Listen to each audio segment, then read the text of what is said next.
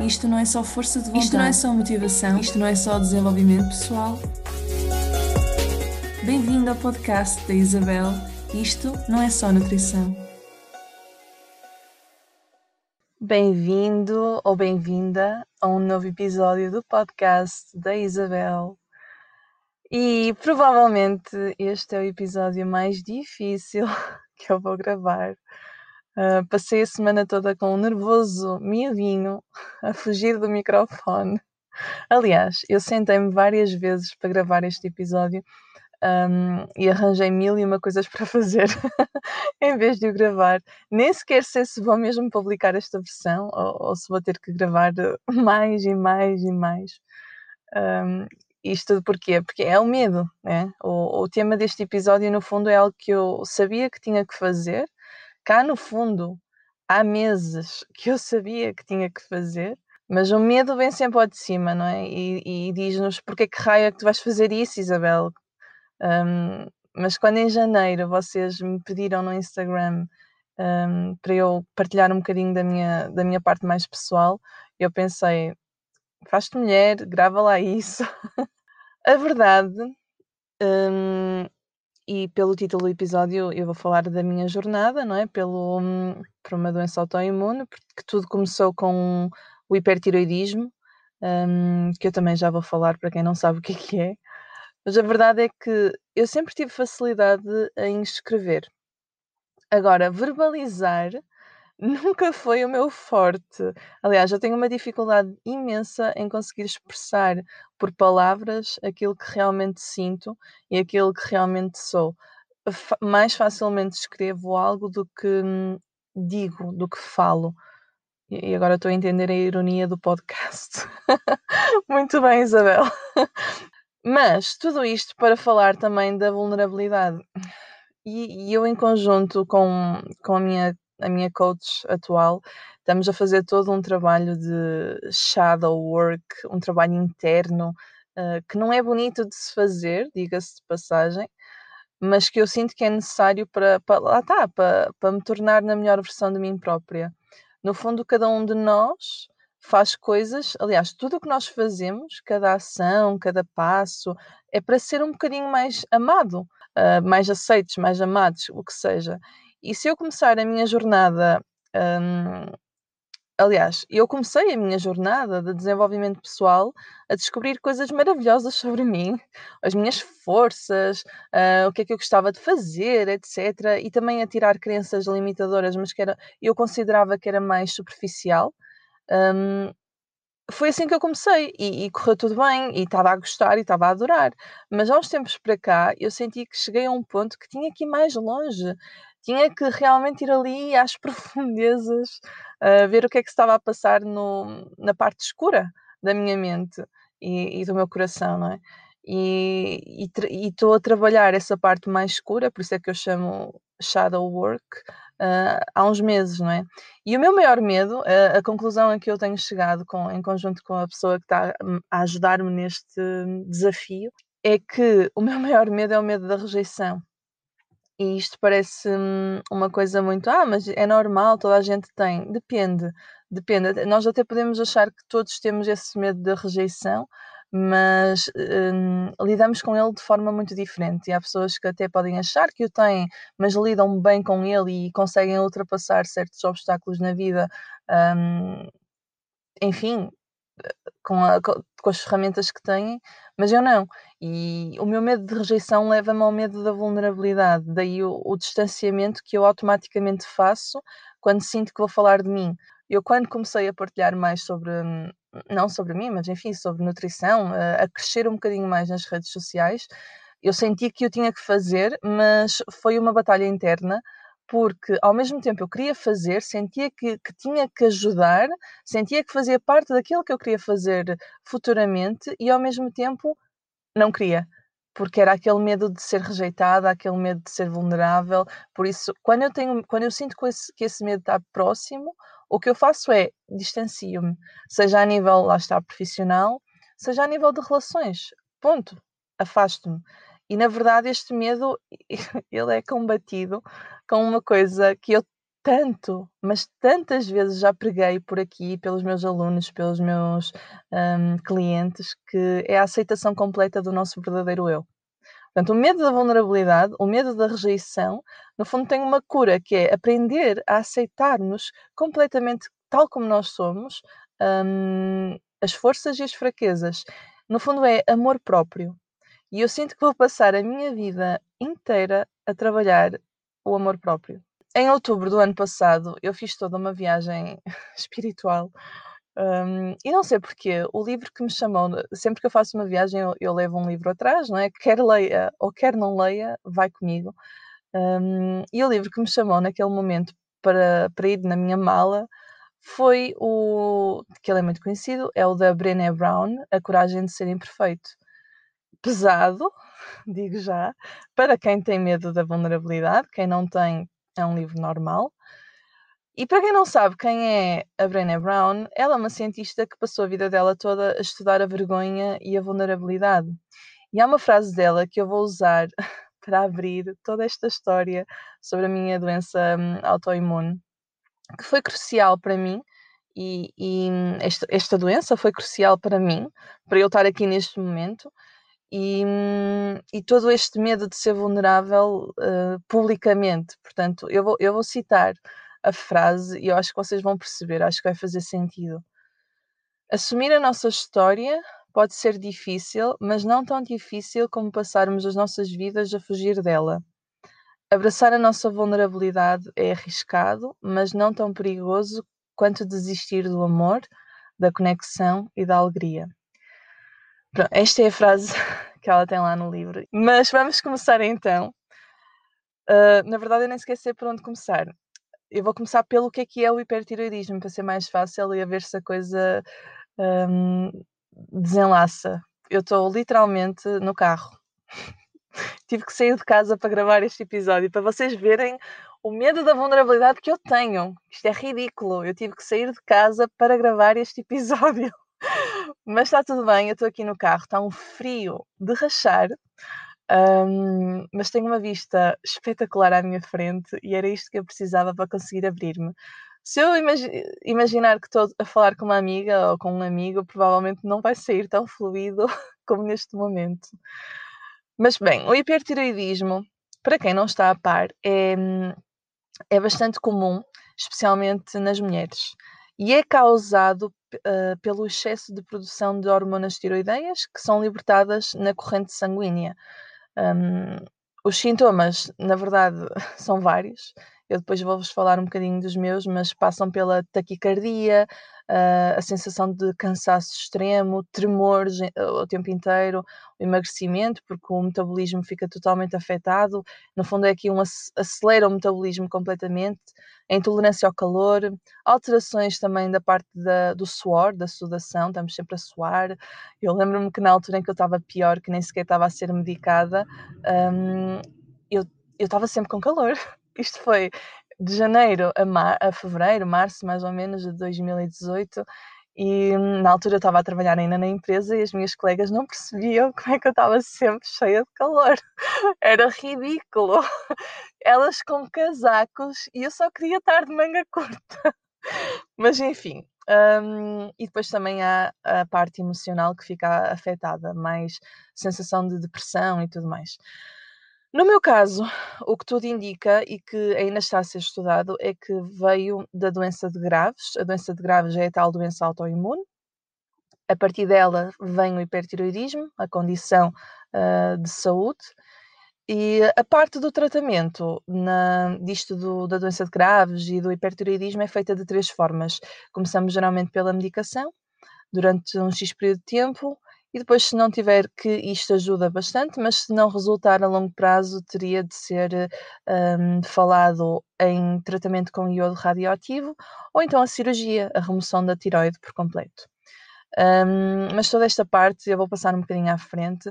Na verdade, eu já na faculdade lembro perfeitamente de ter estudado doenças autoimunes. Na altura, nós falamos mais do hipotiroidismo, que era o contrário, que hum, eu estudei ciências da nutrição e alimentação, e na parte do hipotiroidismo acontecia muito a, a a diminuição do metabolismo, digamos assim, as pessoas têm um bocadinho mais dificuldade em perder peso, pronto.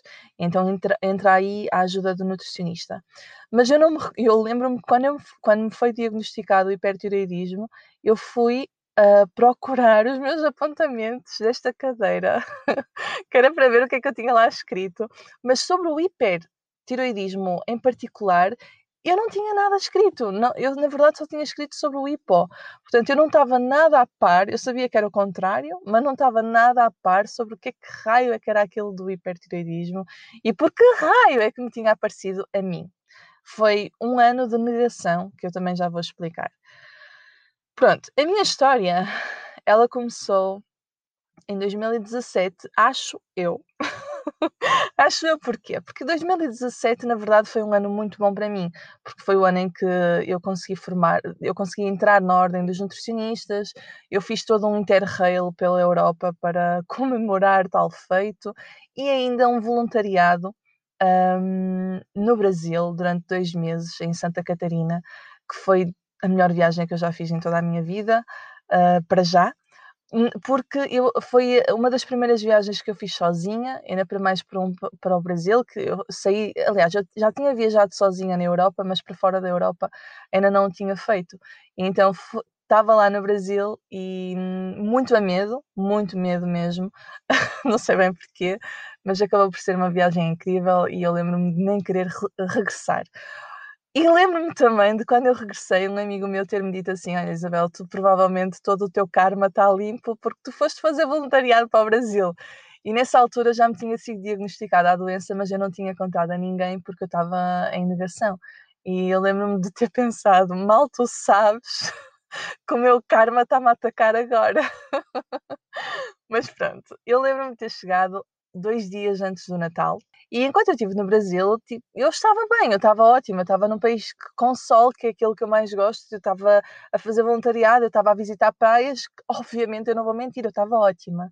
E quando eu regresso a Portugal, houve uma coisa, também estava bem, porque era o Natal, mas houve uma coisa que me abalou na altura que eu estava hum, num processo de uma relação uh, amorosa, de ir ou não ir, e essa, essa relação ficou em stand-by quando eu fui para o Brasil, não é? Por razões óbvias, distância. E quando eu regressei, um, enfim, os nossos caminhos uh, seguiram estradas diferentes. Daí, isto é importante dizer porquê? Porque todo o meu espectro de depressão, eu inicialmente associei eu estar mal àquela situação. O que para mim não era muito normal, porque não, eu sempre fui muito, muito prática.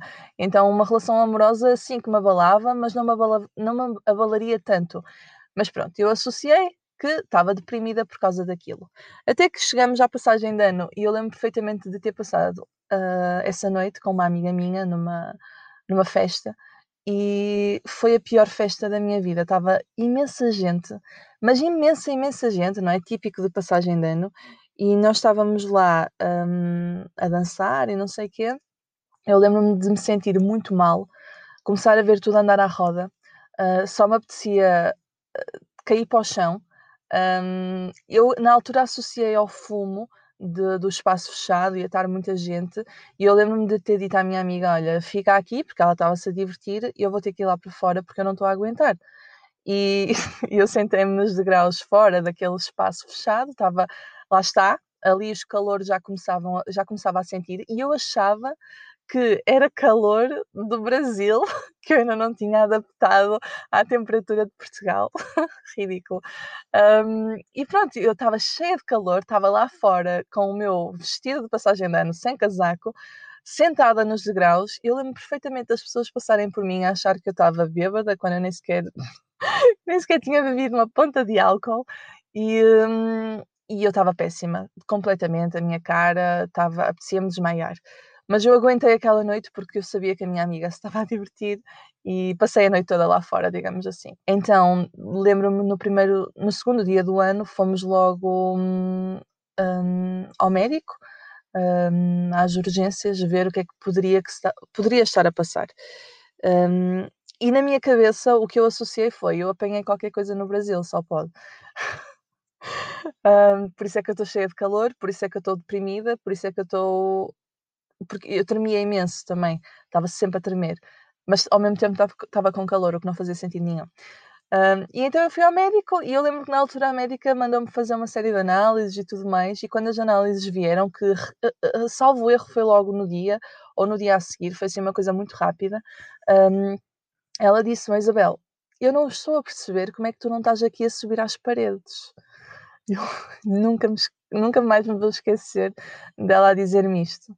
Os meus níveis da tiroide estavam tão elevados, mas tão elevados, que eu em qualquer momento eu podia, eu estava ali em taquicardia autêntica. Eu podia ter ali um problema de coração gigante. Ela disse: Nós temos que começar a medicar já e tu vais começar a medicar com uma carrada de comprimidos.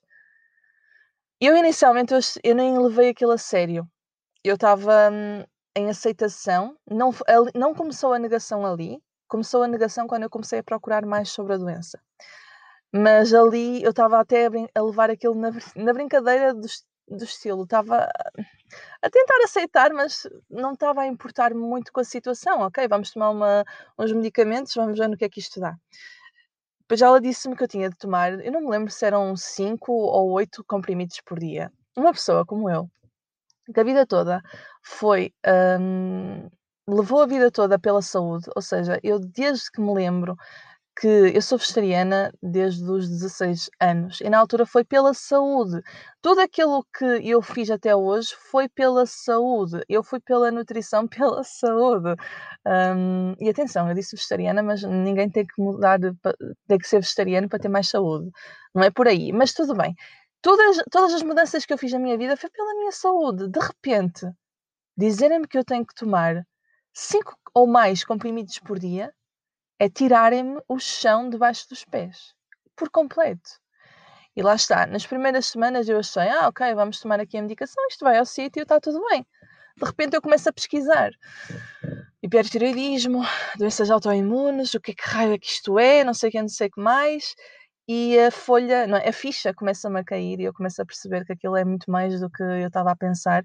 E lá está, o hipertiroidismo, na verdade, dá para ter uh, a parte de, deprimida, dá para nós sentirmos um bocadinho mais depressivos. Eu estava lá a pesquisar mais sobre a doença e não sei o que, não sei o que mais, e hum, eu vi isto de repente. Uh, pode afetar a, a tua parte física, um, pode afetar um, o teu metabolismo, pode afetar teu, a tua. Uh, enfim, eu comecei a ver os, os, efeitos secundários todos, que é o que uma pessoa normal faz, vai ao Google e, e procura os efeitos secundários. E depois começa a ver da alimentação, depois começa a ver essas coisinhas todas. Enfim, tudo para dizer que eu entrei em pânico. Muito grave e foi aí que começou toda a minha, o meu processo de negação. E eu lembro-me de ter feito os comprimidos direitinhos e me ter, comecei a sentir melhorias passado um mês ou dois, não me recordo quanto tempo é que foi, mas foi há alguns meses, algum tempo, não foram muitos meses, foi algum tempo. E quando eu vi que estava, a coisa estava a melhorar, eu fiz uma coisa que não se faz. Eu parei de tomar a medicação. Foi o maior erro foi, lá está, porque eu estava em negação. E isto eu nem sei porque é que eu estou a dizer isto aqui é público, porque eu estou na área da saúde e nem sequer devia dizer isto. Mas a verdade é essa, que eu sinto, comecei-me a sentir bem e parei de tomar a medicação quando eu devia ter feito um desmame apropriado. Mas depois também levei da médica o sermão e foi muito bem dado o sermão, enfim.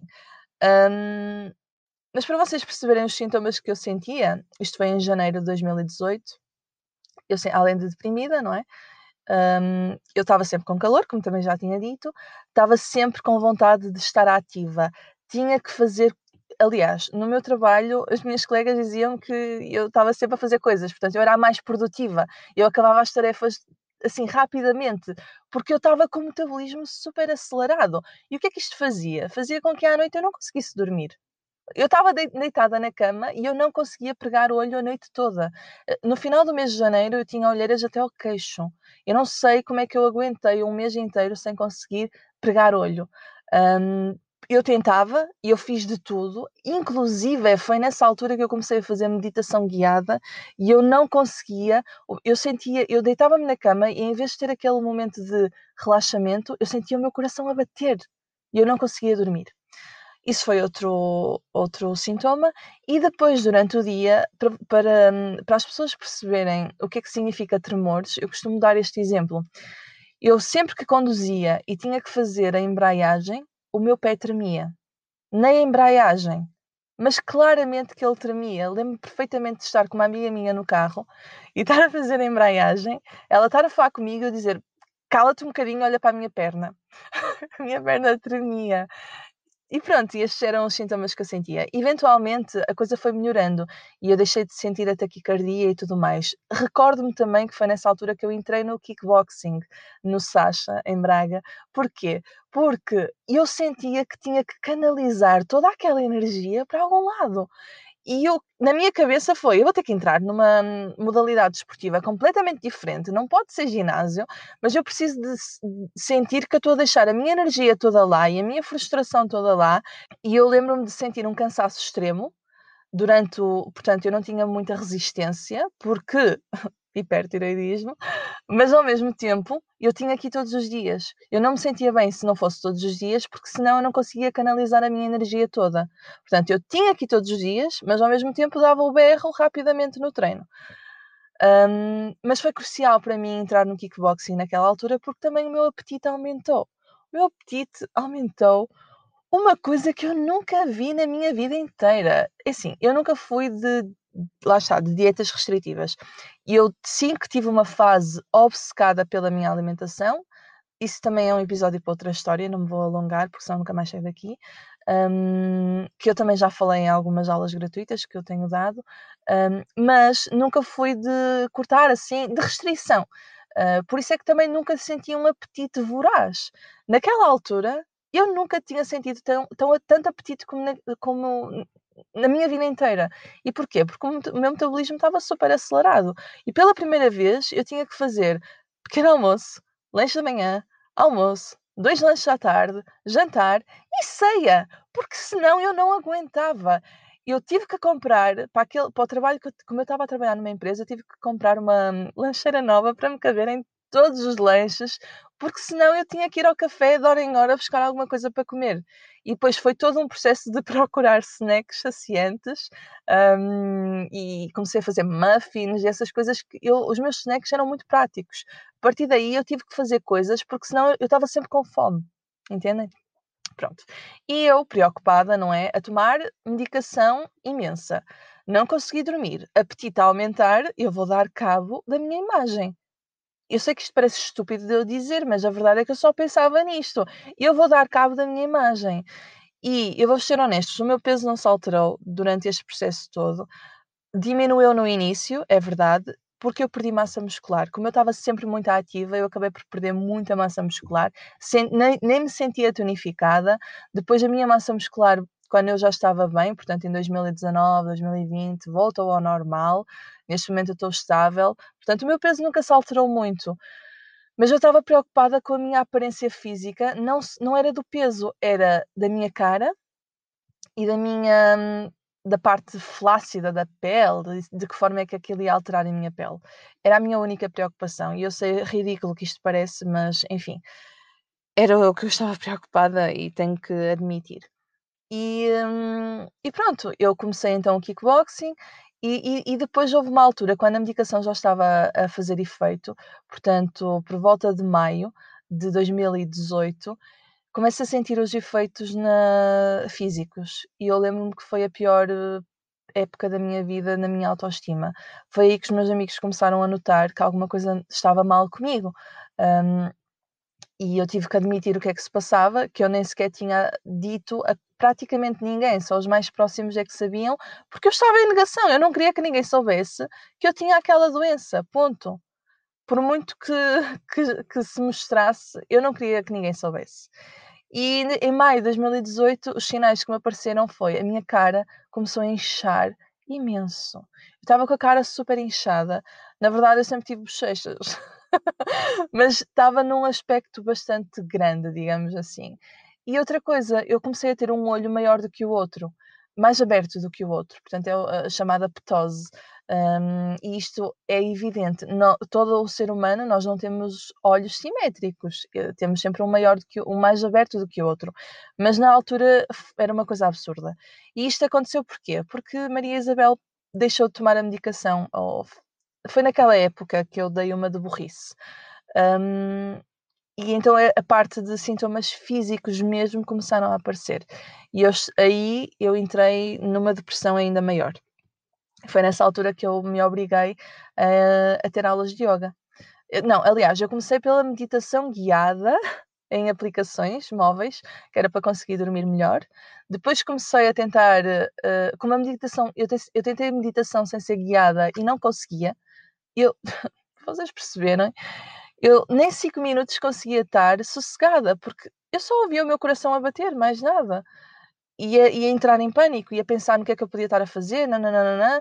naquele ano, inclusive, eu meti-me em mil e uma coisas, eu estava a fazer dois trabalhos, ainda tinha outro trabalho voluntário, eu não podia estar parada, porque se eu estivesse parada, isso significava, primeiro não conseguia, e segundo significava que eu tinha que lidar com os meus demónios, e eu não estava pronta para aquilo.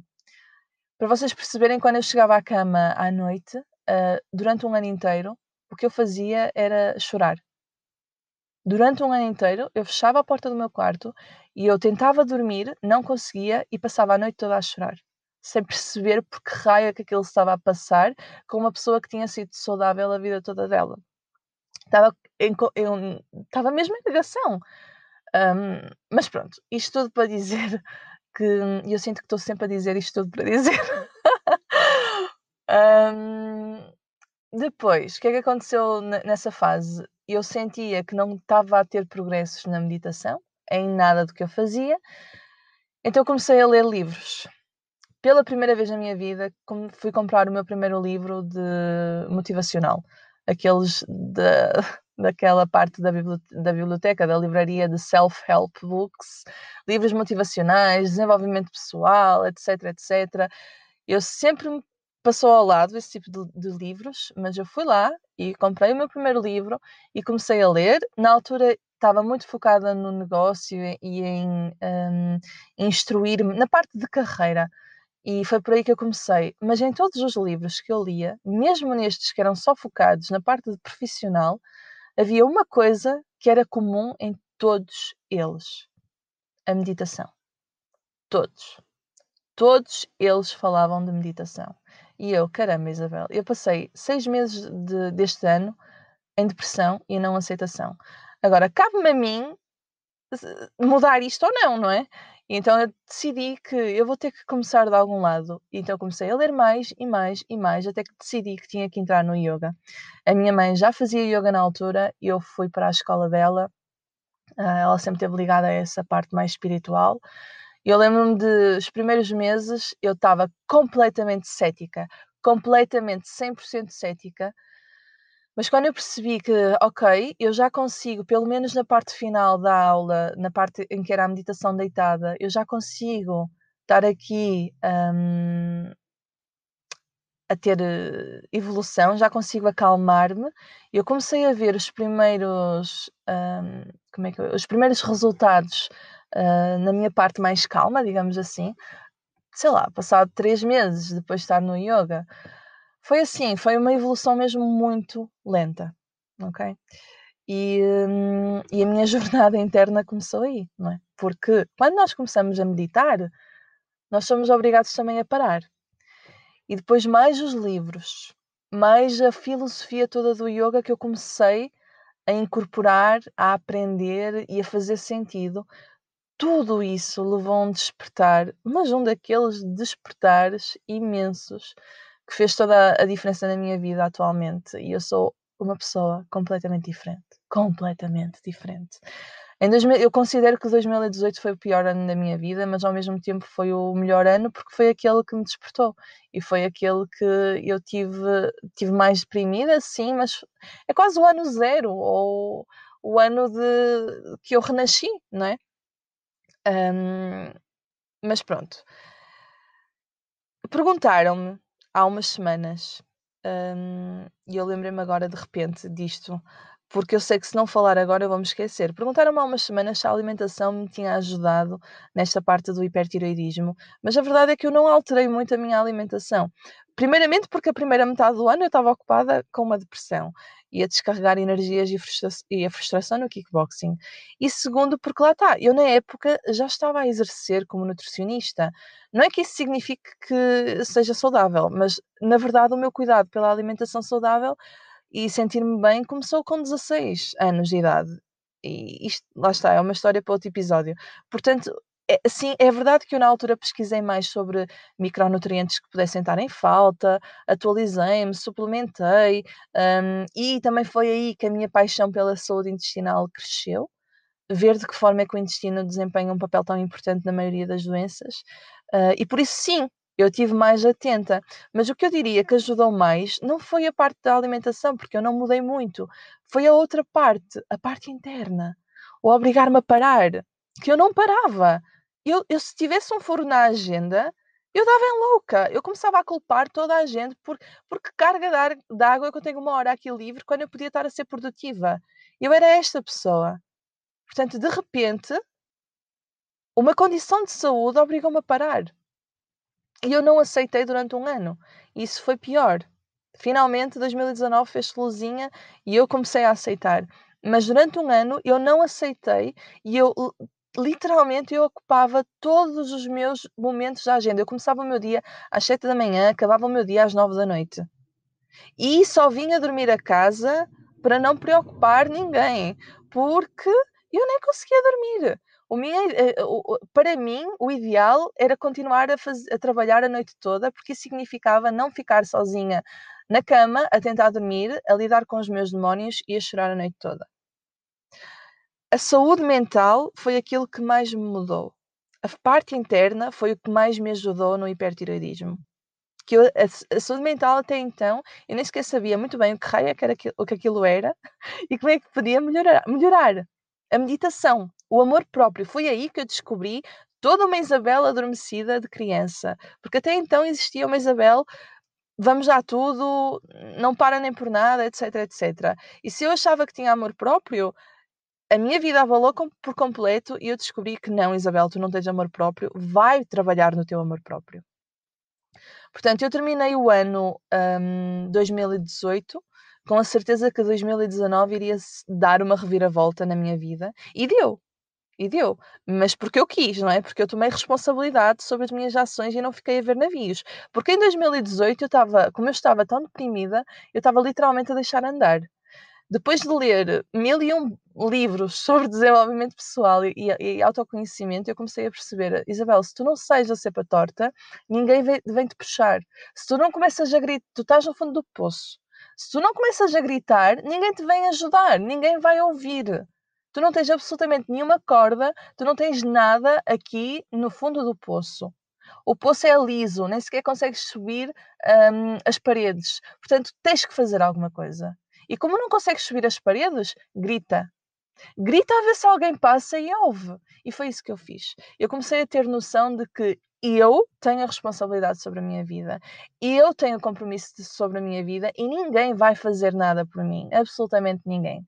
Por muito que os meus amigos, que os meus pais me dizem, estou aqui para ti, uh, fala, não sei o que, sei, ninguém vai fazer absolutamente nada, sou só eu.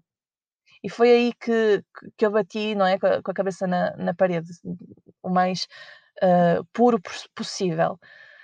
E quando eu descobri que tinha a faca e o queijo na mão, ou seja, eu tive aquele ano inteiro a culpar, um, a culpar uh, a vida, a culpar a doença, a culpar uh, o meu patrão, a culpar minha, a minha história, a culpar as minhas. Eu culpei literalmente toda a gente, eu culpei o céu e a terra e depois eu comecei a perceber-me, a culpa não é de ninguém, a culpa é tua que estás a pôr expectativas sobre toda a gente e não estás a assumir uh, o compromisso da tua vida. Portanto, muda. E eu lembro-me de, no final de 2018, eu creio que foi uma das últimas aulas de yoga que eu tive em dezembro. Nós estávamos na parte meditativa, no final da aula, e pela primeira vez eu tinha entrado num estado de transe total. Eu lembro perfeitamente, foi indescritível.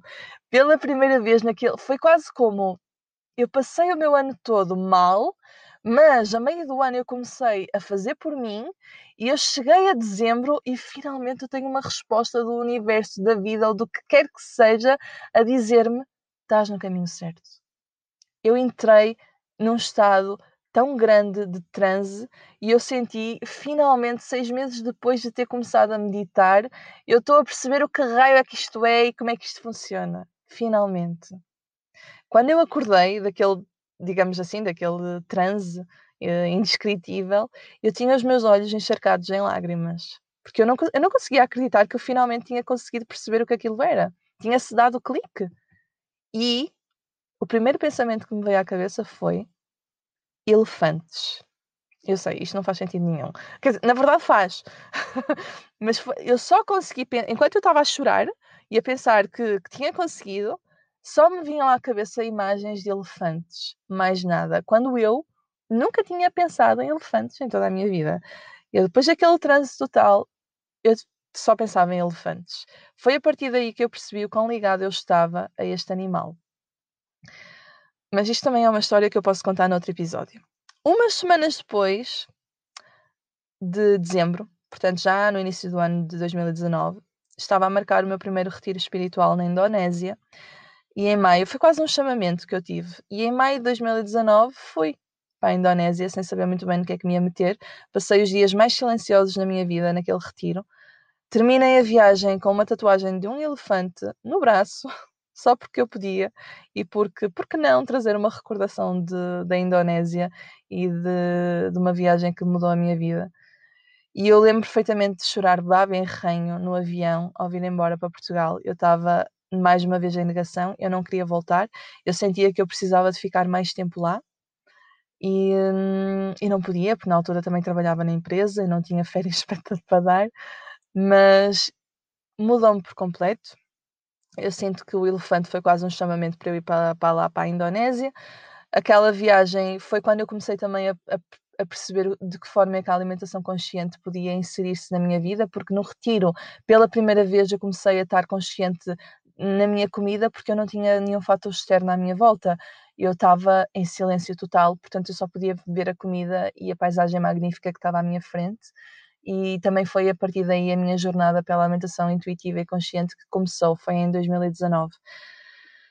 Mas foi nesse verão que eu me despedi. Eu abri a empresa em setembro de 2019 e começou toda uma jornada de empreendedorismo. Até que nós chegamos a 2020 e eu recordo-me que no início de 2020 foi o melhor foi o melhor ano para mim a nível, foram os melhores meses para mim a nível profissional.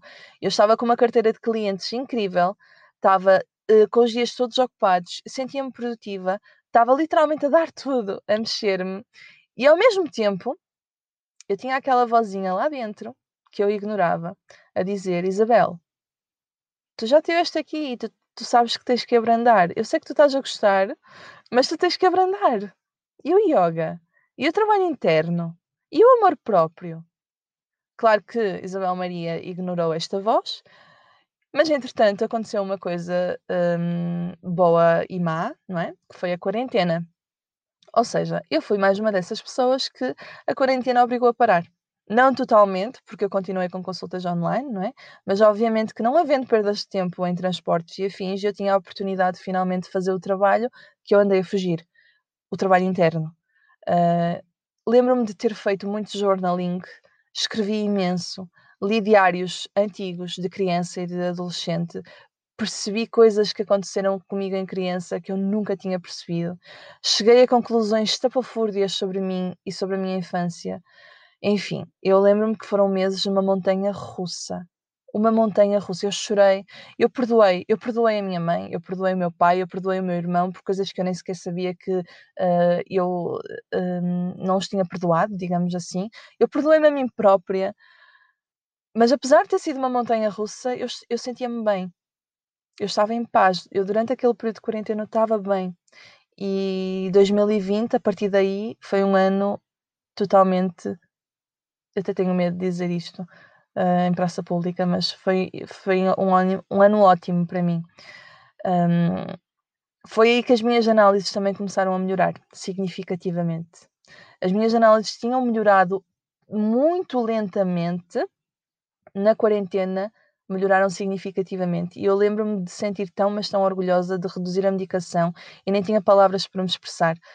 Um, e para vocês também terem noção, no início, aliás, até aquela consulta de 2020, do início da quarentena, sempre que eu ia ao médico, eu saía de lá a chorar. Sempre. mesmo que a médica me dissesse que eu estava a melhorar e era para reduzir a medicação mais um bocadinho, em todas as consultas eu saía de lá a chorar. Eu tinha um medo, eu criei, não era um medo, mas eu não, eu estava tão mal por ter esta doença, não é? Que sempre que eu ia ao médico era, era horrível.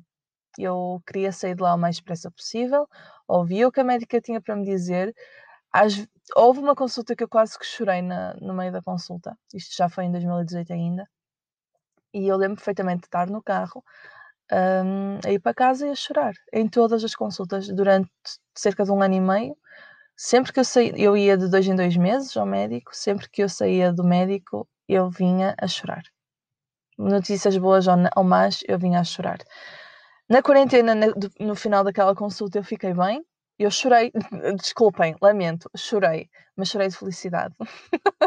eu nem sou muito de chorar, mas pronto, com este episódio parece que eu sou Maria Madalena.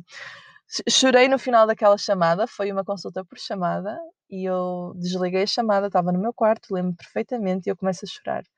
E a pensar, Isabel, estava tudo em parar a resposta estava em tu parares, a resposta estava em tu te focares em ti própria, a resposta estava em focar-te no teu desenvolvimento pessoal e tu andas literalmente a fugir disto e a sentir-te mal com o não evoluir da tua, da tua cura quando só tinhas que parar e aprofundar, é? ver as profundezas da tua mente e as tuas raízes e as tuas trevas e tudo aquilo que tu acumulaste ao longo dos anos todos.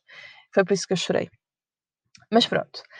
Um, Lembro-me também estar orgulhosa. E em novembro de 2020 a coisa oscilou. Agora, neste momento, eu estou a aguardar uma nova consulta, mas enfim, provavelmente daqui a uns anos, daqui a uns anos, não, daqui a uns tempos, eu terei que atualizar toda esta jornada. Estou muito melhor, obviamente, a, a medicação já reduziu e eu sinto que está na altura também, com a gravação deste podcast, deste episódio, sinto que está na altura de meter um capítulo para trás das minhas costas. A vida é feita de ciclos e eu tenho recebido alguns sinais, tenho estado atenta a sinais que me estão a dizer que está na altura de eu encerrar um ciclo e eu sinto que é este ciclo que eu tenho que encerrar, uh, aquele que me definia e que eu não aceitava na minha saúde, digamos assim. Hoje eu vejo isto como um empurrão do universo ou do que quer que seja para me voltar a aproximar do meu caminho. Eu perdi-me pelo meio, um, aqui pelo meio com o que a sociedade esperava de mim. Uh, eu estava a seguir o rebanho, literalmente. Eu era uma, uma, pessoa, uma pessoa, eu era alguém em criança e em adolescente eu comecei a seguir o rebanho. Comecei a seguir aquilo que a, a sociedade esperava de mim. Faculdade, boas notas, tra primeiro trabalho, uh, antes dos 25 saber o que queres. Eu estava a seguir o rebanho. E isto obrigou-me, esta doença obrigou-me a parar à força toda e a refletir sobre que raio é que eu queria quando era criança. E devido às pressões da, adolescência, às pressões da faculdade, eu dispersei-me. A verdade é essa. Eu dispersei-me. Um, e isto então foi uma wake-up call, foi uma chamada de atenção que me obrigou a fazer algo que eu não fazia, que era parar. É assim que eu hoje olho, olho para trás. E, e, eu olho para trás e eu agradeço. Se eu há um ano atrás, há um ano não, há um ano e meio atrás, eu diria eu ainda não agradecia, ainda não percebia porque é que aquilo me tinha acontecido. Eu hoje consigo ter a maturidade para olhar para trás e perceber. Isto, no fundo, é a beleza do, do tempo a curar tudo. Eu consigo olhar para trás e perceber, fez todo sentido aquilo acontecer. Se eu me tivesse, se antes, antes daquilo ter acontecido, eu não tivesse sido uma pessoa tão ambiciosa, ambiciosa ao ponto de obrigar-me a ser demasiado bem sucedida, obrigar-me a, a ter um emprego antes de todos os meus colegas ter, obrigar-me a fazer mil e uma coisas antes de toda a gente fazer, obrigar-me a estar a ter dois trabalhos ao mesmo tempo, quando eu não precisava ter tra dois trabalhos ao mesmo tempo, mas eu queria enriquecer o meu currículo, se eu não tivesse sido demasiado ambiciosa, se calhar a coisa não tinha acontecido desta forma, não sei. Se calhar, olha, não sei. Só sei que a forma como aconteceu foi um, um abanão gigante, mas que hoje eu entendo que foi necessário para me obrigar a voltar a conectar com a criança que eu era. Quase que agradeço isto ter acontecido, porque se eu não tivesse seguido por esse caminho, provavelmente eu não estaria neste momento a falar sobre saúde gastrointestinal, relação para com a comida, amor próprio, eu não estaria a fazer meditação, eu não seria uma pessoa muito mais aberta. Eu era cética, eu era cética, eu era prática. Neste momento, eu sinto, eu sinto como a água, eu fluo. Eu estou a andar em cima de arco-íris e eu não me importo que as pessoas me julguem por causa disso. Eu só sei que eu estou mais curiosa, eu estou mais aberta a todas as possibilidades. Se a Isabel do passado torcia o nariz a tudo e nem sequer ouvia outras opiniões, a Isabel de agora é, é uma curiosa nata e estou sempre à procura. Ah, caramba, eu acabei de ler um livro sobre a morte da perspectiva tibetana. Eu acho que isto já diz tudo. Estou sempre à procura de, no, de, de, novas formas de ver a vida. Toda a minha jornada espiritual foi fluindo e eu não podia estar mais grata. E 2020 trouxe-me muitos, trouxe-me muitas coisas boas, eu vou admitir isso. E hum, voltei a fazer uma coisa que eu já não fazia desde, que, desde 2017, desde a altura do Brasil, que foi voltar a viajar sozinha, que era uma coisa que eu andava a adiar antes de 2018, antes do hipertiroidismo, era uma coisa que eu fazia recorrentemente, viajar sozinha. Deixei de o fazer porque embrenhei-me no trabalho em ser produtiva e na doença, e 2020 trouxe-me finalmente outra vez esta paixão de viajar sozinha. Foi quando eu fui para Zakynthos, para a Grécia, e tenho todo, toda uma aventura para contar sobre isso, mas isso já faz parte da minha jornada de amor próprio, que não tem a ver com a minha jornada, tem a ver com a minha jornada de saúde, mas eu não quero alongar este episódio. Pronto.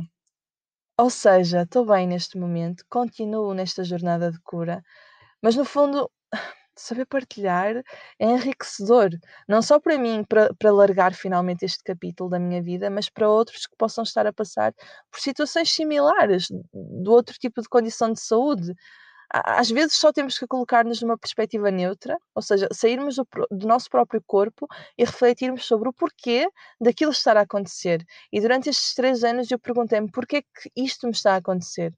O que é que eu tenho que mudar na minha vida? Aliás, o que é que eu posso mudar já na minha vida? Onde é que eu sei que não estou bem e que não estou feliz? Se eu morresse amanhã, eu sentiria que fiz tudo para deixar algo de mim uh, em alguém? Romantismo ou não, eu gosto de olhar para a vida desta forma, de uma perspectiva mais positiva, de algo. Não sei, eu gosto de olhar para a vida como tudo aquilo que me acontece é realmente não só para me ensinar algo, que isto é, é, é clichê, mas é verdade, mas eu prefiro ver a parte positiva de tudo. E eu sinto neste momento que tudo o que nos acontece é, é tem uma razão de ser. É necessário. Eu estou sempre no sítio certo, à hora certa tudo o que me acontece na minha vida é para me voltar a pôr no caminho da minha criança, da minha criança interior, o caminho do meu propósito. Portanto, se teve que acontecer aquela doença, é porque eu estava a afastar-me desse caminho e, no fundo, foi só a vida em uh, uh, um, ocupar-se, uh, um, não é ocupar-se que eu quero dizer, a assegurar-se que, eu que eu estou outra vez a voltar para o caminho que eu nasci para fazer, para ter. É assim que eu vejo a vida neste momento. Pode vir a rainha dizer que não, pode vir o papa dizer que não, mas se me faz sentir bem neste momento a forma como eu penso, então eu lamento imenso, mas eu vou continuar a pensar assim. Mas enfim, ficaram com certeza coisas por dizer neste episódio. Uh, eu só quero agradecer, obrigada por vocês terem assistido, por tu que estás aí teres assistido até ao final, uh, que te tenha inspirado. O meu, o meu objetivo nesta vida é inspirar portanto, que te tenha inspirado de alguma forma, nem que seja a parar e a refletir um pouco mais, uh, tal como eu fui obrigada a fazer. Lembra-te, tu não tens que ser obrigado pela vida a parar para refletir sobre a tua situação atual. Tu podes fazer já. E se não o fizeres, pode acontecer a mesma coisa que me aconteceu a mim. A vida vai te obrigar a parar. Obrigada mais uma vez e até ao próximo episódio.